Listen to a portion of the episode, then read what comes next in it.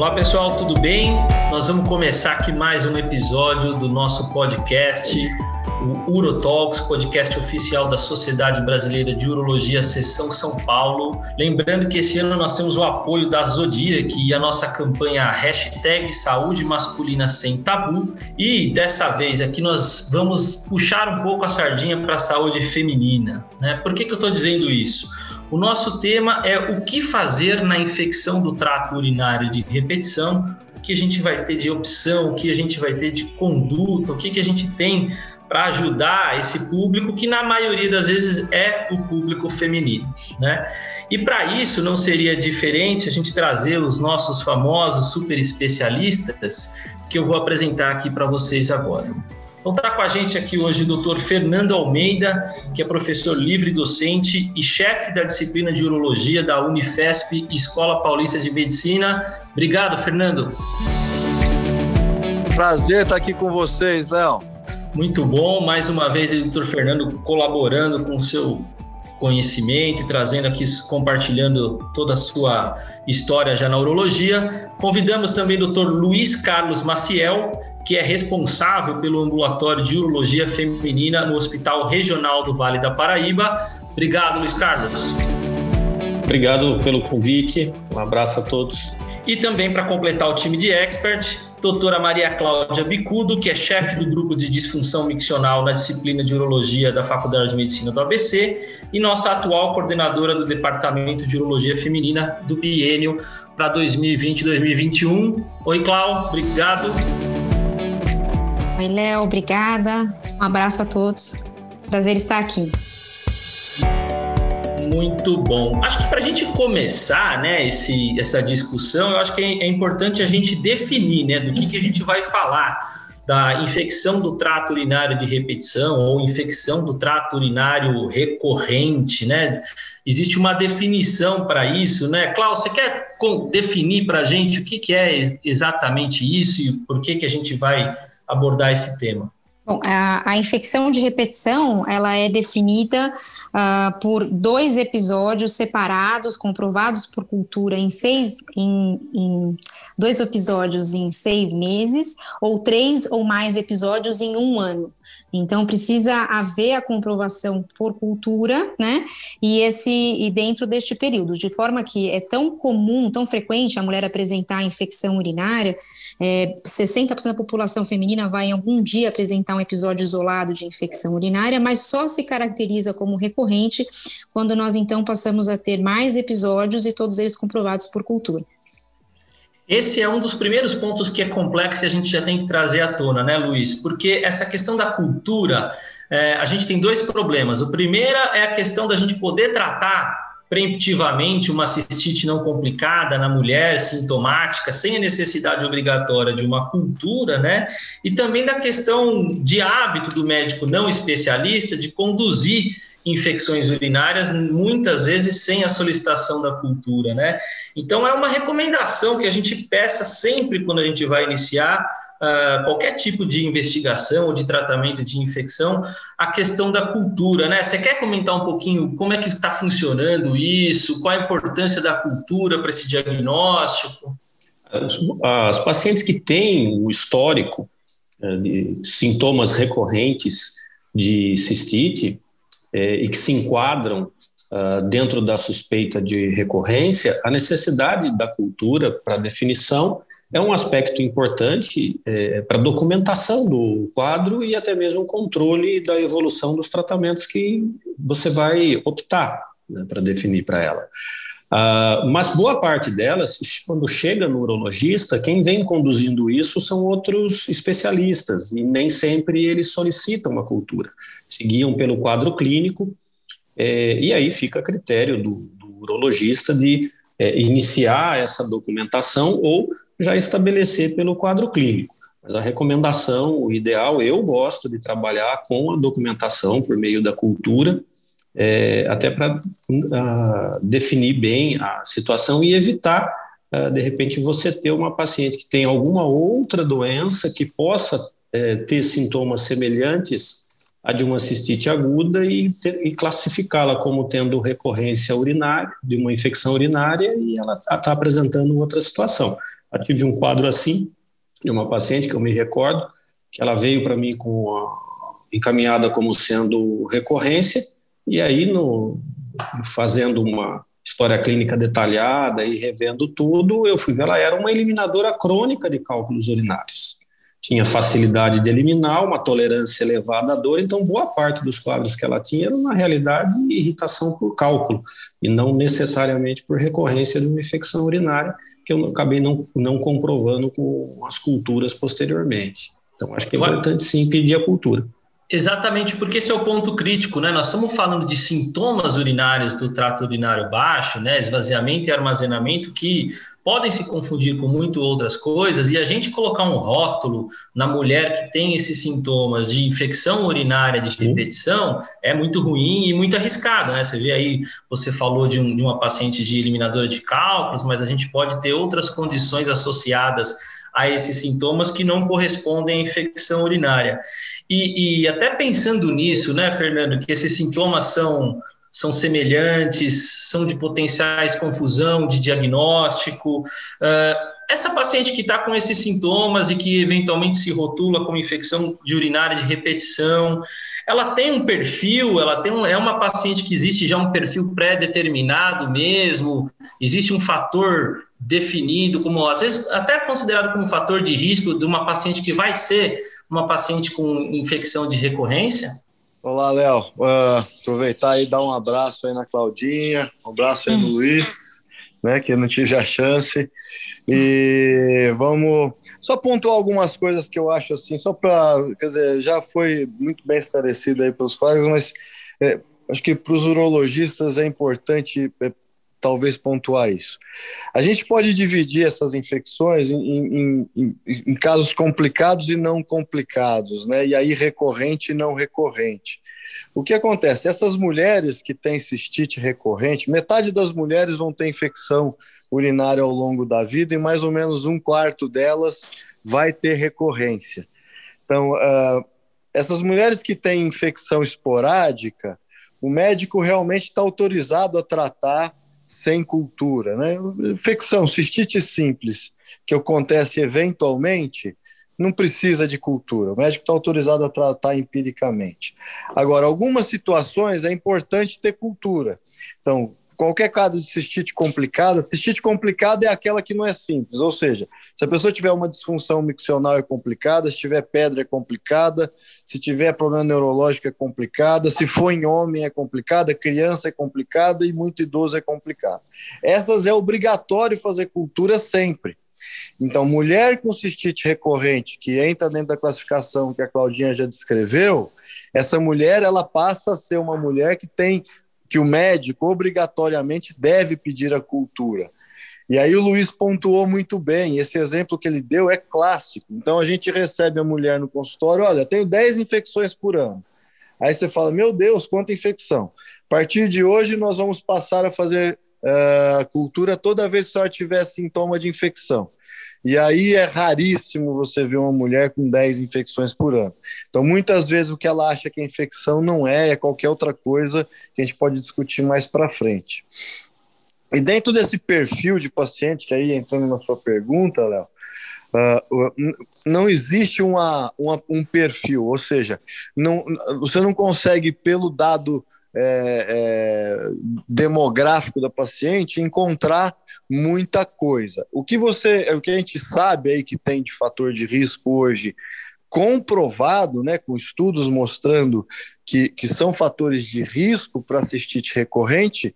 É, então, essas mulheres, quando elas nos procuram, elas falam assim: olha, eu não tinha infecção até iniciar nossa, a minha vida sexual. Então, e, e a, a, atividade sexual já foi documentada como um fator de risco. Então, é, essa, essa, essa cistite recorrente ela vai surgir mais em mulheres sexualmente ativas e também já foi documentado que a frequência de atividade sexual é um fator de risco. Ou seja, mulheres com atividade sexual com uma frequência maior que três vezes por semana são de maior risco. Além da, da atividade sexual, existe um fator, é, um componente genético, isso que explica a maioria dos casos de mulheres com cistite recorrente.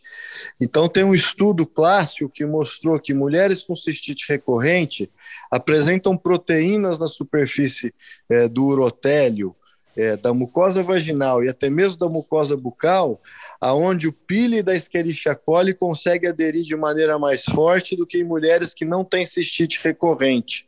Então, às vezes a mulher não tem, ela nem tem uma frequência sexual alta, não faz nada de errado, tá tudo certo na vida dela e ela fica tendo infecção recorrente.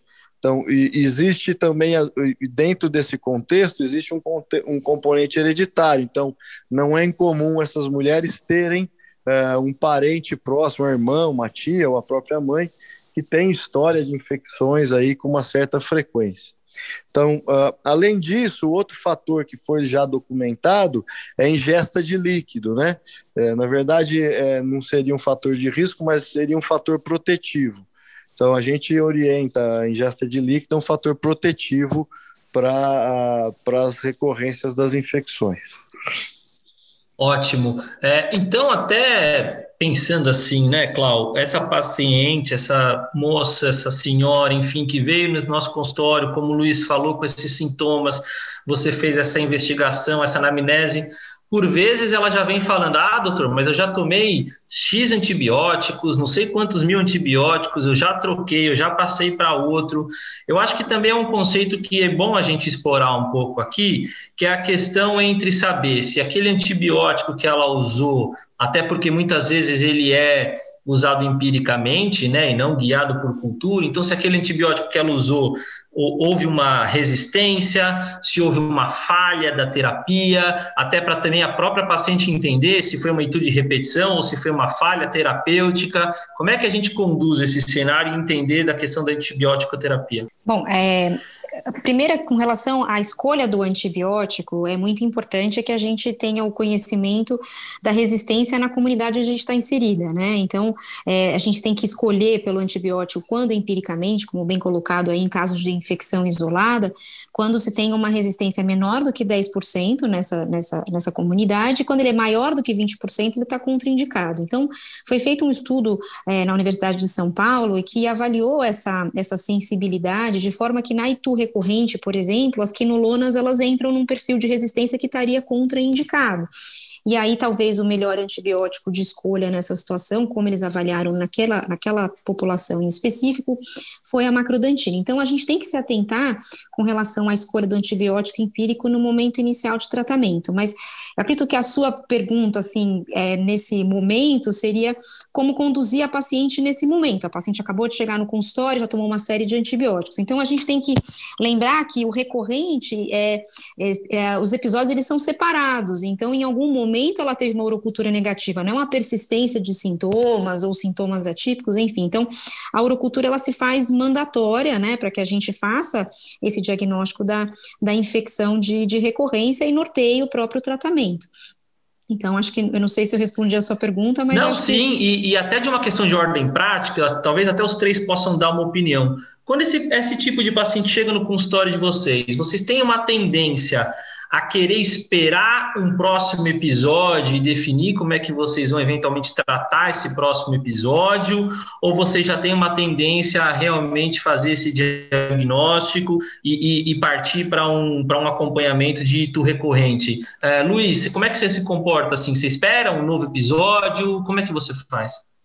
Se no momento da consulta a paciente é, encontra-se assintomática, eu espero o próximo episódio e pra, até para que eu tenha uma nova cultura de urina. Já deixo um pedido sem data com a paciente, é, oriento a, a, paciente com relação aos sintomas, e retornarem rapidamente colher a cultura e crio, crio um canal com a secretária de facilitação de retorno para essa paciente para que eu a veja o, o quanto antes. É, Você, eu Fernando. prefiro esperar. Você, Fernando, como é que você faz? Bom, eu, eu, tenho uma, eu tenho uma rotina que eu uso com todas essas mulheres e que assim fu funciona relativamente bem.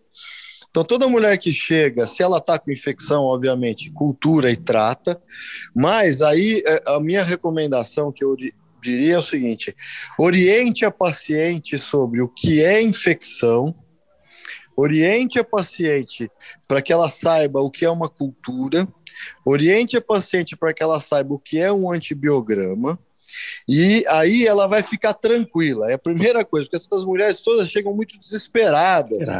E elas acham que a infecção vai matar elas daqui a pouco. E aí você orienta que a cistite, como eu digo, é mais fácil de tratar do que uma gripe. É, eu, eu, digo, eu digo que a cistite é mais fácil de tratar do que gripe. É uma infecção que você trata, às vezes, com três dias de antibiótico já é suficiente. Então, tranquiliza o paciente. Uma vez que ela sabe tudo isso, é fácil fazer exatamente o que o Luiz fez e orientou. Deixa ela com pedido de exame, né? E aí ela e pede para ela te procurar. Fala para ela não ir ao pronto-socorro, porque pronto-socorro, os médicos, obviamente, vão é, pecar por excesso. E aí ela tem que fazer cultura todas as vezes que ela tiver sintoma. E eu falo para ela que eu preciso ver a frequência que vão ocorrer as próximas três infecções. Se as próximas três infecções ocorrem num período longo, não tem problema. Se elas estão ocorrendo num período muito curto, aí a gente vai pensar em mudar de estratégia. E antibiótico, eu sempre oriento elas que, é, é, que elas usem o antibiótico é, por o menor tempo possível. E aí a gente vai trabalhar entre 3 e 5 dias. É essa a minha frequência de antibiótico. E qual antibiótico eu escolho? Eu sempre tento escolher o um antibiótico com o menor espectro possível. Por exemplo, eu adoro é, a nitrofurantoína, eu gosto do, uh, da fosfomicina, né, uhum. né, porque são antibióticos que hoje nós temos o perfil bacteriano, a sensibilidade desses antibióticos é muito boa, eles têm um, amplo, um espectro menor, ou seja, você impacta nas outras floras do organismo de maneira menor e uh, tem menos impacto aí na paciente. Então, a estratégia que eu uso é mais ou menos essa. Então, ela faz, toda vez que a ela faz cultura, minha vida, eu não espero a cultura, obviamente, eu trato empírico, mas eu sempre confronto o antibiótico que eu prescrevi com a cultura para saber se tratou. Um outro ponto importante que eu explico para o paciente é o seguinte: se a mulher tem uma cistite simples, né, e eu dei um antibiótico que a cultura mostrava que era sensível, mesmo que ela ainda tenha alguns sintomas, eu tenho certeza que ela está curada. Tá? Eu, não, eu não tenho muita dúvida disso. Porque vezes, tem pacientes que depois de cinco dias já estão com algum resto de sintoma ainda. Ainda arde um pouquinho, então fique tranquila que esse sintoma vai sumir. Então, a minha rotina é mais ou menos essa. Clau, você mais ou menos na mesma linha, alguma coisa diferente?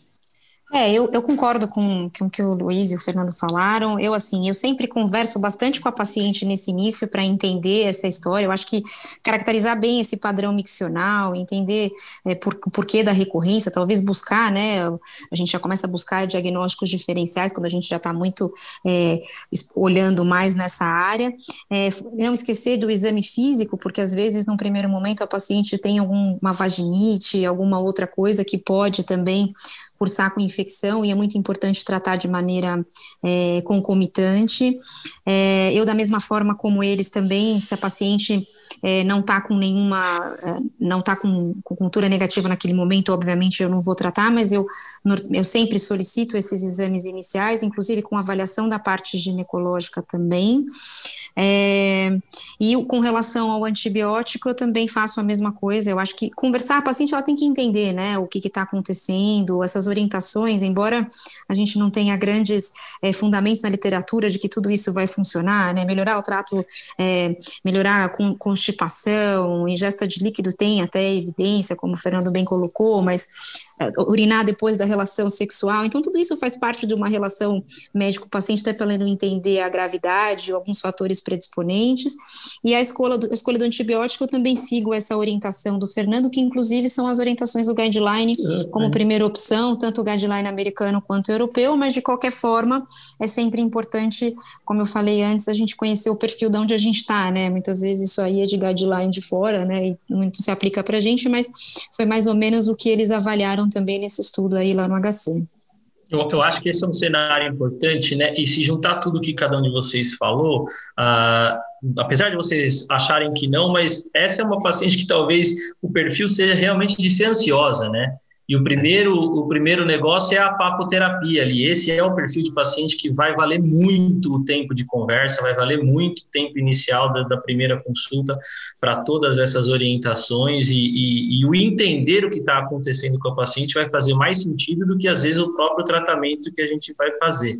Mas se juntar, né, essa questão toda, é, a gente tem cenários que que a gente identifica como uh, um, os perfis pro, de propensão a isso. Né? Vocês, vocês comentaram gestão de líquido, questão da relação sexual e, enfim, algumas outras coisas. A Cláudia comentou agora a questão de obstipação. Uh, Luiz, uma vez que a gente, então, determinou, fez diagnóstico, essa paciente é uma paciente que sofre de, de infecção urinária recorrente. Existe uma receita de bolo do que, que a gente tem que investigar além nessa paciente para não deixar passar nada, até porque o Fernando comentou lá atrás, né, a infecção urinária ela pode ser a infecção urinária complicada e estar associada a alguma coisa. Como é que funciona a investigação para essa paciente que a gente definiu como infecção recorrente? Eu diria para você que a receita de bolo ela vem da, de uma história clínica e exame físico bem feito. Cláudia comentou do você examinar paciente, você fez uma história clínica bem feita, um exame clínico bem feito, isso já te direciona uh, para investigação complementar. Mas uma investigação mínima, vamos dizer assim, eu acho que há a necessidade de um estudo de imagem da via urinária, é, uma boa avaliação com relação à parte ginecológica dessa paciente, uh, o histórico dessa paciente com relação a hábitos é, tanto sexuais quanto de higiene, uh, o histórico é, alimentar e com, com possibilidade ou não de constipação, se isso já foi tratado, não foi tratado. É, isso tudo vem surgindo dentro da história clínica. Mas eu sempre é, faço uma investigação mínima, com exames de imagem, uh, exames de urina 1, urocultura. Eu gosto quando a paciente tem algum histórico que me faça a pensar na possibilidade de um déficit de função renal, eh, pedir um clearance de creatinina, porque a gente sabe que a macrodantina, se você tem uma depuração menor do que 40 ml é, no clearance de creatinina, ela não vai ter uh, concentração efetiva na via urinária, então isso é importante, senão você é uma paciente mais idosa ou diabética de longa data, ou, tem uma hipertensão severa, pode ter alguma uh, alteração renal em função de ser um órgão-alvo dessas doenças, eu acho importante também você acrescentar, mas ele não faz parte da rotina e seria orientado pela história clínica. É, mas é importante. Eu sempre investigo todas e acho que isso traz para a paciente uma calma, uma tranquilidade quando você investiga e mostra para ela que ela realmente não tem nada grave e que aquilo é, compõe uma doença é, tranquila que é facilmente tratável, embora traga bastante transtorno para a sua vida. Eu acho que esse cenário mesmo. É, de, dentro desse contexto, até lembrando, né, a Cláudia comentou bem a questão do exame físico, né? Também a gente Sim. tem que entender se essa paciente tem um prolapso, né? E, e passa despercebido esse prolapso, né? Uma distopia um prolapso, vaginal, né? Um cisto. Léo, Léo, na faculdade eu tive um caso que eu até levei para a reunião, porque era uma paciente que estava vindo, uh, passando em diversos UBSs com diagnóstico de infecção urinária, e ninguém nem olhava na cara dela, só trazia um exame de urina com cultura positiva, e ela foi tratando, tratando, tratando, até que ela um dia foi parar conosco no ambulatório. E foi a primeira pessoa que exame, fez exame físico nela, fui eu e ela tinha um corpo estranho na vagina há meses, que estava totalmente Nossa. aderido, que corroeu a uretra, é, enfim. E, e, na falta do exame físico, ninguém percebeu que o problema dela não era infecção urinária, era um corpo estranho, né? Então a gente não pode também esquecer essas coisas que são fazem parte da consulta e de, da avaliação como um todo, né? A recomendação, assim como é, você perguntou assim, minha receita de bolo, a recomendação eles, eles, não, eles desencorajam com que a gente faça um exame de avaliação de trato superior, seja com ultrassom ou tomografia, porque rotineiramente a incidência da anormalidade anatômica ela é muito baixa.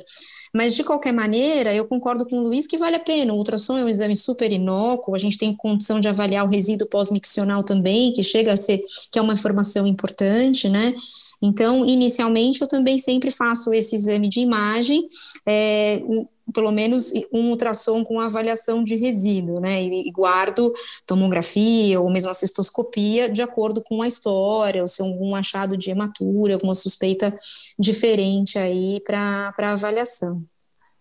Ah, ah, ninguém de vocês comentou, mas talvez porque seja até praxe para vocês por serem especialistas, mas até queria entender se o Fernando comenta alguma coisa avaliar disfunção miccional nesse tipo de paciente, né? É, diário miccional e resíduo e um urofluxo é suficiente? É, existe um perfil para pensar em se fazer algo mais invasivo? Como é que a gente raciocina em avaliar a disfunção miccional para esse perfil? Então, é exatamente o que o Luiz e a Cláudia pontuaram, tá? Essa paciente, o que ela precisa é um exame físico bem feito, um ultrassom, eu sempre acrescento no pedido, porque nem sempre o pessoal faz com medida de resíduo, e o exame de urina. Basicamente é isso. Não, não tem indicação de fazer mais nada, a não ser que na história dela apareça uh, alguma coisa, algum problema neurológico que ela pode ter associado. É, e aí você tem que fazer uma busca ativa, né? Então você tem que perguntar para ela se ela tem algum sintoma de esvaziamento, uma frequência noturna, uma noctúria muito alta, né? quer dizer, acordo três vezes à noite. Se tiver outros componentes na história, aí você vai direcionar a solicitação de exames complementares baseado nisso. Mas é muito importante ficar claro que a maioria das mulheres que têm cistite recorrente são jovens, são mulheres em fase ativa. É, essas são as mulheres que estão perturbadas com isso. Porque as idosas, quando gente fala, ah, mas no idoso tem. Mulher idosa que começa a ter infecção, geralmente é cistite complicado. É mulher que tem disfunção miccional ou que tem outros problemas. Né? A cistite que nós estamos falando aqui é aquela mulher que tem cistite simples, não complicada, ela não tem nada de disfunção miccional. Porque quando a cistite passa a ser recorrente numa mulher que tem disfunção miccional ou tem algum outro problema no trato urinário, esse quadro é um quadro de cistite complicada, muda um pouco a história. Vamos tentar então cercear um pouco aqui esse nosso caminho, até aproveitando essa sua observação. Então vamos imaginar que essa nossa paciente é essa mulher jovem que a gente não identificou fatores de complicação, mas ela foi caracterizada como uma ITU recorrente, né? Como é que é o approach de tratamento inicial? É, ele se baseia simplesmente a partir do momento que a gente não identificou um fator de risco, não identificou um fator causal, em só tentar orientações de medida comportamental, ou como a gente faz, estabelece algum critério para já iniciar algum tipo de profilaxia medicamentosa? Fernanda, ajuda a gente. Então, eu, uh, o que, que acontece? Essa pergunta sua é ótima, né? Porque assim, é, terapia comportamental, eu pessoalmente não acredito muito, a, além de beber líquido, tá? Então, assim, dos fatores de risco que são documentados, são, que, que eu até comentei rapidamente antes, beber bastante líquido, aumentar a ingesta hídrica parece ter um papel, e o outro fator de risco importante é a frequência da atividade sexual. Eu não vou mandar minha, minha paciente parar de ter atividade sexual por causa de cistite. Então, o que eu falo para elas é: olha, vai ser feliz, faça o que você quiser na vida sexual e deixa que a cistite eu cuido. Tá? Então, aí, na hora de tratar, a minha uh, tendência é sempre o que eu falei: é usar o mínimo de antibiótico, uh, o, o antibiótico de menor espectro possível, pelo mínimo de tempo possível. Né? Então, aí eu vou identificar três situações. Aquela situação daquela mulher que tem cistites que não tem relação com nada. Né? Ela não consegue correlacionar com nada e a cistite vem de uma maneira. Uh, de repente, ela aparece com a cistite. A conta que eu faço é o seguinte: se ela tem até cinco episódios por ano, até cinco episódios por ano, eu trato na crise. Por quê? Se eu der cinco dias de antibiótico, ela vai tomar 25 dias de antibiótico ao longo de um ano. isso não vai trazer nenhum prejuízo, resistência bacteriana, nem mudança de flora em local algum. Quando ela começa a ter mais de cinco, quer dizer, seis a cada dois meses uma infecção, eu penso em fazer profilaxia. Tá? Porque se você vai dar profilaxia para uma mulher que tem três infecções por ano, ela provavelmente vai tomar mais antibiótico na profilaxia do que tratando na crise. Né? E aí, quando, a outra situação que eu vejo são aquelas mulheres que eventualmente namoram ao fim de semana ou que é, correlacionam muito a atividade sexual com o surgimento de cistite. Então, aquela moça que encontra o namorado aos fins de semana, ou eventualmente a cada 15 dias que mora longe, toda vez que encontra o namorado, ou metade das vezes que encontra o namorado, tem infecção. Ou aquela que fala, doutor, olha, é muito frequente eu ter atividade sexual e logo depois tem infecção urinária. Para essas, você pode sugerir é, é, tomar uma dose ou metade, é, quer dizer, macrodantina, um comprimido, por exemplo, a nitrofurantoína, um comprimido pós-coito, ou se você for usar um outro antibiótico como Norflox ou uh, Zinat, eu dou meio comprimido pós-coito. O que, que você faz com isso? Você aumenta a defesa dela, você está jogando antibiótico na urina e essa bactéria que está tentando entrar ali nessas situações. E naquela outro grupo de mulheres que tem a infecção mais de cinco vezes é, por ano, nessas eu entro com profilaxia de um quarto da dose de, de qualquer antibiótico que você decidir escolher, é um quarto da dose ao deitar. Por que, que você dá o antibiótico ao deitar? Porque à noite é o período que a mulher fica mais tempo sem esvaziar a bexiga e é, é, é onde você dá a maior chance para aquela bactéria ascender até a bexiga, né? Porque é um tempo que ela ficou sem urinar e sem lavar a uretra.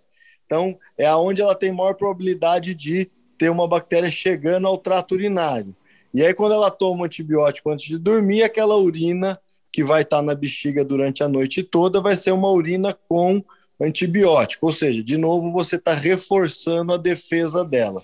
Essa é a, é a teoria por trás do antibiótico profilático ao deitar. Então, essas são as situações que eu, eu uso profilaxia. O, o Luiz, o, o, Fernando até falou que para pacientes que têm até cinco episódios, ele consegue se restringir a tratar nos períodos de infecção.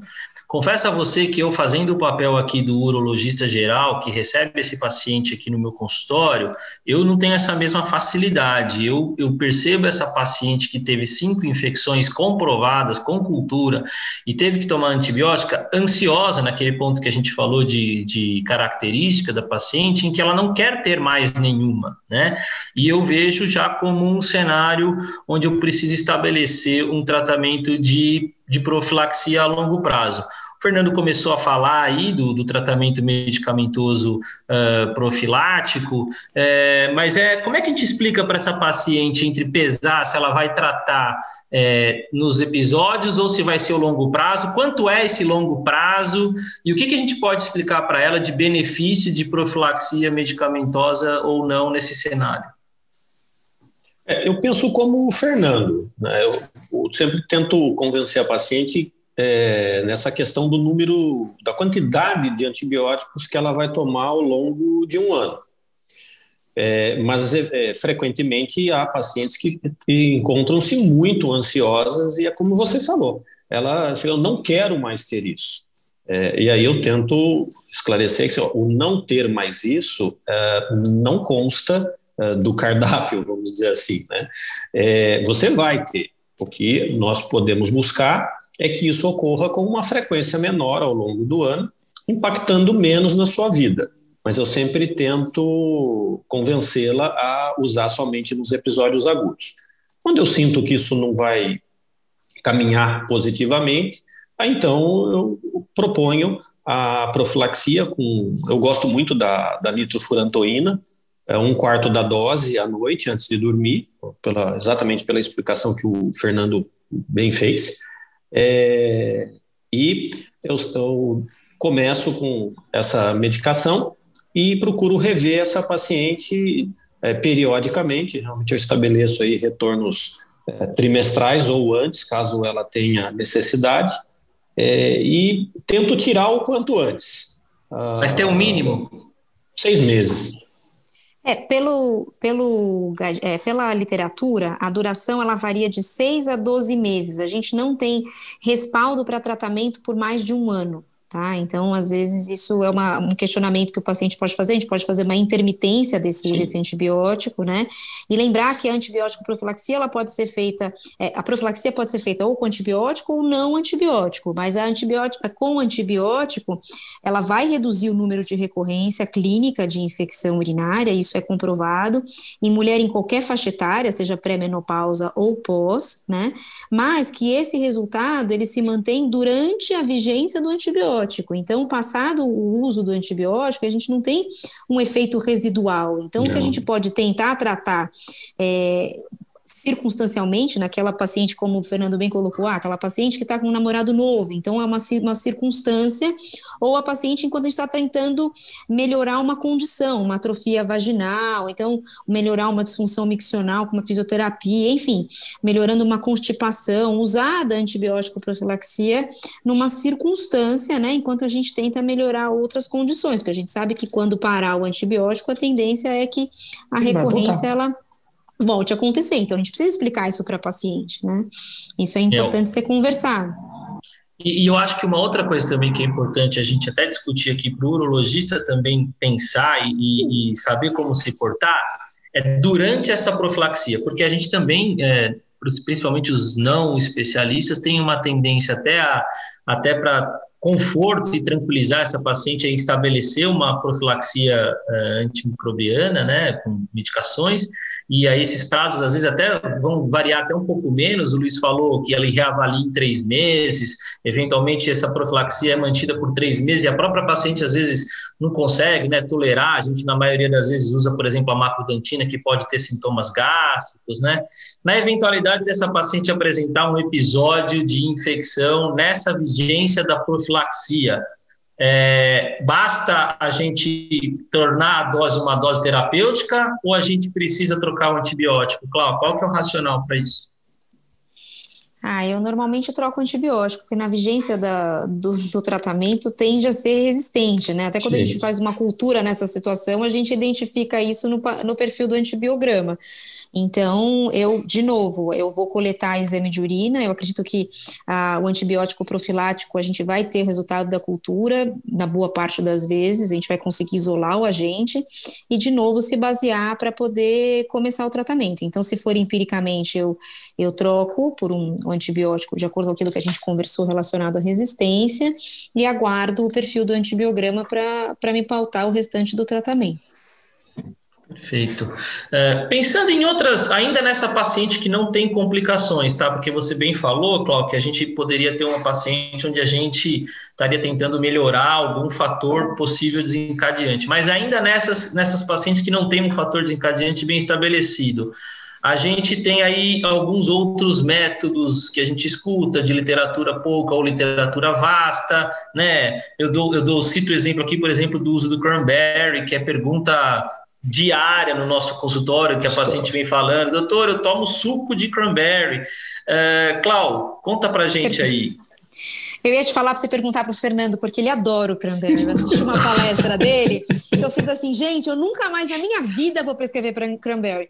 Mas de qualquer maneira, a paciente chega tomando às vezes, ou ela escuta falar, e aí você fala, poxa, é um fitoterápico, né? E aí você tenta convencer a paciente de que a literatura tem é, resultados diversos, de que os, os, os, os estudos não são comparáveis pela dose do cranberry utilizado e que a gente muito provavelmente não tenha benefício, né? Então, até os próprios guidelines, o guideline europeu, ele não recomenda o uso do cranberry. Já o guideline americano, ele coloca que ele pode ser oferecido por ele não apresentar efeitos adversos rotineiramente. É claro que tem que tomar cuidado no suco, nessas formulações que às vezes elas chegam tomando, pacientes diabética, pode alterar o teor de açúcar, então a gente tem que ter essa atenção. Então, ele é, é não faz mal até, né, até o, a, o segundo momento. Então, a gente tem que ter essa avaliação. Eu normalmente é assim, se a paciente. É que a gente tem que muito sentir o perfil da paciente. Tem pacientes que são completamente avessas a remédio, que não querem tomar antibiótico de jeito nenhum, e a gente tem que buscar situações alternativas aí, e o cranberry acaba sendo uma delas. Tanto é que o próprio guideline americano é, né, fala que é possível a gente entrar com o cranberry. Mas eu gostaria que você perguntasse para o Fernando, porque realmente, é, depois que eu assisti uma apresentação dele, acho que foi num Congresso Paulista, eu falei, gente, eu nunca mais vou dar cranberry. Fala, Fernando. Mas, mas, mas, Fernando, nem o comprimido em dose alta, Fernando, eu não posso tomar, não posso passar para minha paciente. O que, que eu tenho de opção, Fernando? Eu vi vocês comentando e é muito interessante, quer dizer, da ansiedade do paciente, né? Então, é, você sabe quem causa ansiedade nessas pacientes? Os médicos. Porque os médicos ficam dando um, monte de remédio, falando para elas fazerem um monte de coisa diferente, inventando um monte de história para essas pacientes, e elas começam a pensar o seguinte: pô, ninguém sabe o que eu tenho, ninguém sabe me tratar e eu estou perdida. E aí ela fica desesperada. E é isso que causa ansiedade. Quando a gente explica, orienta, mostra tudo para as pacientes, e acaba a ansiedade. O cranberry, dentro desse contexto, né, é, tem estudos. O cranberry, eu, eu sou crítico, como a Claudinha falou, porque eu acompanho ele desde o começo. O que aconteceu com o cranberry? Surgiram dois estudos que mostraram que o suco de cranberry, suco de cranberry, diminuía a recorrência das mulheres. Depois surgiram outros dois grandes estudos mais bem feitos é, metodologicamente, que mostraram que não tinha benefício. Então, assim, para o suco de cranberry, é, e é por isso que tem essa divergência aí dos guidelines, você pode interpretar do jeito que você quiser, mas provavelmente o que ajuda mesmo é beber bastante líquido e aí o suco de cranberry ou o suco de laranja ou a água vão dar o mesmo efeito. E aí, então, pensando nessa sequência, então, né, de opções assim que a gente tem, ainda pensando naquela paciente que não tem outros comemorativos, outras complicações, né?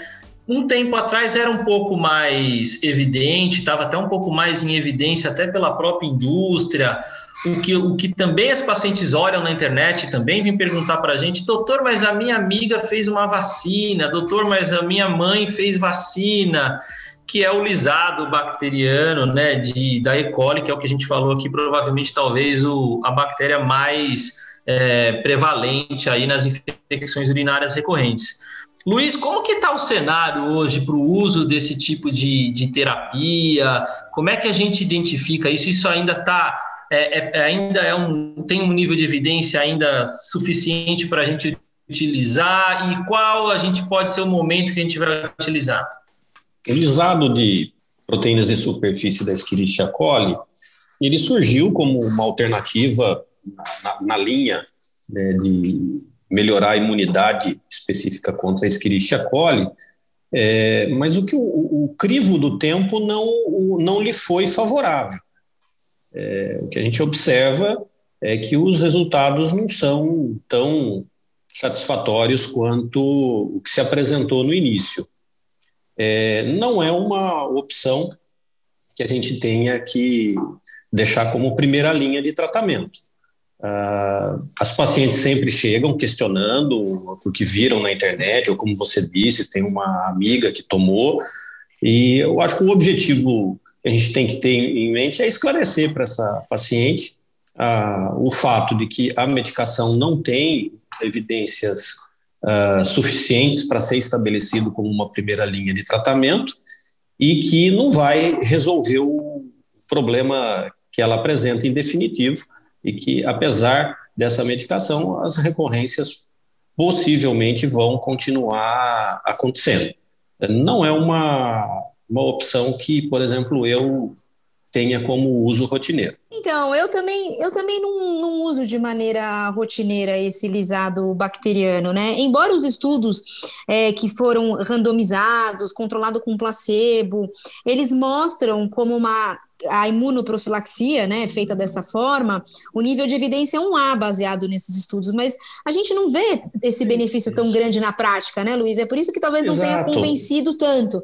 Então, assim, do ponto de vista de literatura, ele tem o seu respaldo, né, nos, nos estudos com placebo controlados, né? A ideia é justamente são é um extrato de bacteriano, eles extraem, extraíram 18 cepas da Escherichia coli, tem até evidência de ter resultado cruzado com outras bactérias, então faria talvez algum sentido utilizar quando a cultura vier positiva com outro tipo de bactéria. É, e aí o objetivo é justamente esse: estimular o sistema imunológico nas placas de PEA é, para aumentar a excreção de imunoglobulina do tipo A na mucosa do trato urinário. Então é esse o papel do, do medicamento, mas como o Luiz colocou, a gente parece que não comprou muito esse efeito, é. porque no dia a dia a gente não observa observa que isso de uma maneira é, substancial assim acaba interrompendo a, a, recorrência. A ideia é legal, mas o crivo do tempo não, não foi favorável. Né? É, eu estou muito feliz aqui nessa live, aqui nesse podcast, viu, Léo? Porque eu vou conversar isso com outros urologistas e eles pensam diferente. Eu achei, achei duas pessoas que pensam como eu aqui em todos os aspectos. Porque o, é, voltando aí no Cranberry, que eu não consigo completar, que caiu, é, o, o, resumo é esse: os dois estudos mostraram que sim, outros dois que não, e, e para cápsula, concentrado, pílula, qualquer outra coisa não tem evidência nenhuma. Então aí é, não tem sentido. E para o Uro, Urovaxon, que é o lisado aí, que é o único que nós temos no mercado, é esse, né? É o seu nome, Urovaxon. O que, que acontece? O estudo que tem é frágil. E desde que eles lançaram, é um estudo randomizado, mas se você ler nos detalhes, você vê que uh, é muito frágil o dado, mas por ser um nível de evidência 1, que é um estudo randomizado controlado, mostrando algum benefício, ela foi recomendada dentro dos guidelines. Mas é mais um remédio que a gente tem, ou mais um tratamento que a gente tem, como muitos outros aí na medicina, que o estudo não, não, é, não se reproduz quando você tenta fazer na prática, né? Não, você trata os pacientes, não muda nada e é, só traz mais ansiedade para o paciente, né? Então, o tratamento dessas mulheres começa e, e termina onde a gente falou no começo, né? Explica para ela o que é o problema, explica que é um problema que vai ter que conviver e que você é parceiro dela para ajudar a resolver e que não é uma doença grave. É, eu acho que para mim isso é, é, é de todos os tratamentos que a gente tem, esse é o mais importante. E depois a gente vai controlando as infecções aí, é, como a gente discutiu aí para trás. E outra explicação que eu acho que vale a pena colocar aqui, que às vezes elas chegam numa, numa neura, assim, é, com a questão da higiene, sabe? Então, mostrar que não é uma contaminação grosseira, sabe? Porque às vezes ela fala assim, doutor, eu tomo cinco banhos por dia, então muitas vezes isso é até prejudicial, porque ela remove a flora normal, é, vaginal e tudo mais. Então, justamente como o Fernando colocou, explicar que não é uma coisa grave, explicar que não é uma falta de higiene, porque ela fala, doutora, como bactéria que está aí nas fezes, eu tenho é isso, eu tenho uma dela, né, higiene, né, mostrar, exato, isso. então às vezes ela vem com isso, então tirar esse estigma, sabe, eu acho que é muito importante, né, essa conversa inicial e orientar como, se, como acontece, é, é, é um, não, é, não é algo que se perde, né, é algo que é importante no tratamento. Eu acho que é perfeito, eu acho que é nesse sentido mesmo. Agora, só para abordar um tema que eu acho que vale a pena para o urologista pensar, que é quando a gente tem sim, às vezes, um fator de risco preponderante que pode ali estar tá desencadeando a infecção urinária recorrente, né? Nós já comentamos sobre é, comportamento em relação à relação sexual, ingesta hídrica, mas a Cláudia comentou bem aí a questão quando a gente faz a análise do exame físico em relação ali à, à questão do ambiente vaginal, né? De como está aquele trofismo da mucosa vaginal isso nem sempre é uma, é uma área onde o urologista fica muito confortável em atuar, mas às vezes isso é, pode ser até um fator que a gente já começa a ver aí um, um, uma área onde o urologista devia atuar um pouco mais, principalmente porque, como a Cláudia falou, às vezes é o único médico que vai investigar o exame físico dessa paciente. Cláudio, como é que é esse cenário? Como você vê essa questão do, de eventualmente até onde a gente alcança aí a questão do urologista é, tratar essa paciente com essa alteração local? Bom, é, essa é uma, uma classificação com relação à atrofia que é difícil a gente graduar, né, esse, esse grau de, de atrofia até em estudo, é, em estudo clínico, mas de qualquer maneira, se a paciente é uma paciente perimenopausa, se é uma paciente pós-menopausa, e você identifica um grau de atrofia, a gente poderia iniciar o estrógeno tópico, que inclusive, pelos guidelines também, ele é indicado né, nas mulheres para evitar a infecção de repetição, e isso tem um alto nível de evidência. Né? Agora, com relação a esse temor de a gente entrar com um hormônio, isso existe essa advertência né, com relação ao uso de hormônio, e, e aí nós temos revisões sistemáticas, inclusive uma publicada no Urology o ano passado, para mostrar a segurança desses estrógenos com baixa absorção sistêmica, é, no sentido de não aumentar a incidência de câncer de endométrio, mesmo em pacientes com câncer de mama, com hormônio sensível que não aumentou a recorrência. Então, tudo isso encoraja o urologista a, a entrar com esse tipo de hormônio, né? Mas, de qualquer maneira, eu sempre compartilho isso com a paciente, principalmente com o ginecologista da paciente. Então, se é uma paciente que tem uma avaliação ginecológica frequente, é, tem mamografia, tem todos os exames, eu me sinto mais confortável em entrar com esse tipo de tratamento e sempre entrando com, esses, com esse tipo de estrógeno, né? No mercado a gente tem o promestrieno, que seria um estrógeno aí com uma baixa absorção sistêmica, que seria mais seguro é, nesses pacientes. Agora, se a paciente ela não, não vai ao ginecologista, se faz muito tempo que ela fez a avaliação, eu sempre vou compartilhar com um colega essa responsabilidade de, de entrar com um hormônio, né? Mas eu acredito acredito que a gente tem cada vez mais liberdade, né, diante dessas, desses estudos, desses grandes estudos de meta-análise, com todos os estrógenos disponíveis, lembrando que a, apresentação oral não confere a mesma segurança do ponto de vista de infecção, eh, de infecção urinária recorrente, então a gente se sente cada vez mais confortável em prescrever, mas é, sempre vale a pena é, a gente compartilhar a responsabilidade. Exato, eu acho que é isso aí mesmo, esse compartilhar de responsabilidade, eu acho que também são para os outros fatores, né, Luiz? Quando a gente está falando de comportamental, é, é, mais fácil, não mais fácil de, de ser mais confortável, mas mais fácil da aderência da paciente quando a gente encaminha, por exemplo, uma nutricionista para melhorar hábito alimentar, e aí talvez isso facilitar na, no hábito intestinal né, e, e talvez até para um gastro, né, e a gente ter esse compartilhamento de, de, de tratamentos complementares. É, é, não sei como é que você lida com isso, se você tem, tem a questão de, de acompanhar, se você tem o hábito de você mesmo tratar nessa terapia comportamental, e se tem mais alguma outra coisa que você faria de diferente para esse perfil de paciente, fora o que a gente discutiu aqui. Achei perfeito o que a Claudinha falou. É, eu gosto de compartilhar, até porque, por exemplo, essa questão do estrógeno, né, quando você explica para a paciente, tranquiliza ela com relação ao risco do câncer de mama, mas eu gosto de conversar com o ginecologista dela é, para que é, nós possamos falar o mesmo idioma, porque isso tranquiliza mais ainda a paciente, porque se houver alguma distorce alguma diferença nessa conversa, ela perde a confiança e aí não vai fazer uso e vai perder essa oportunidade de um excelente tratamento que se dispõe.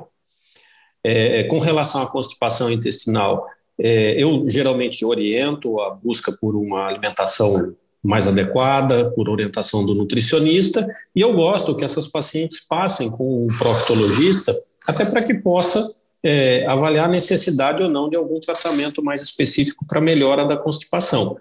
E uma coisa que eu gosto de deixar claro para essas pacientes é que um único é, tratamento, uma única forma de mudança dos seus hábitos não, não vai ser suficiente para ter um efeito favorável.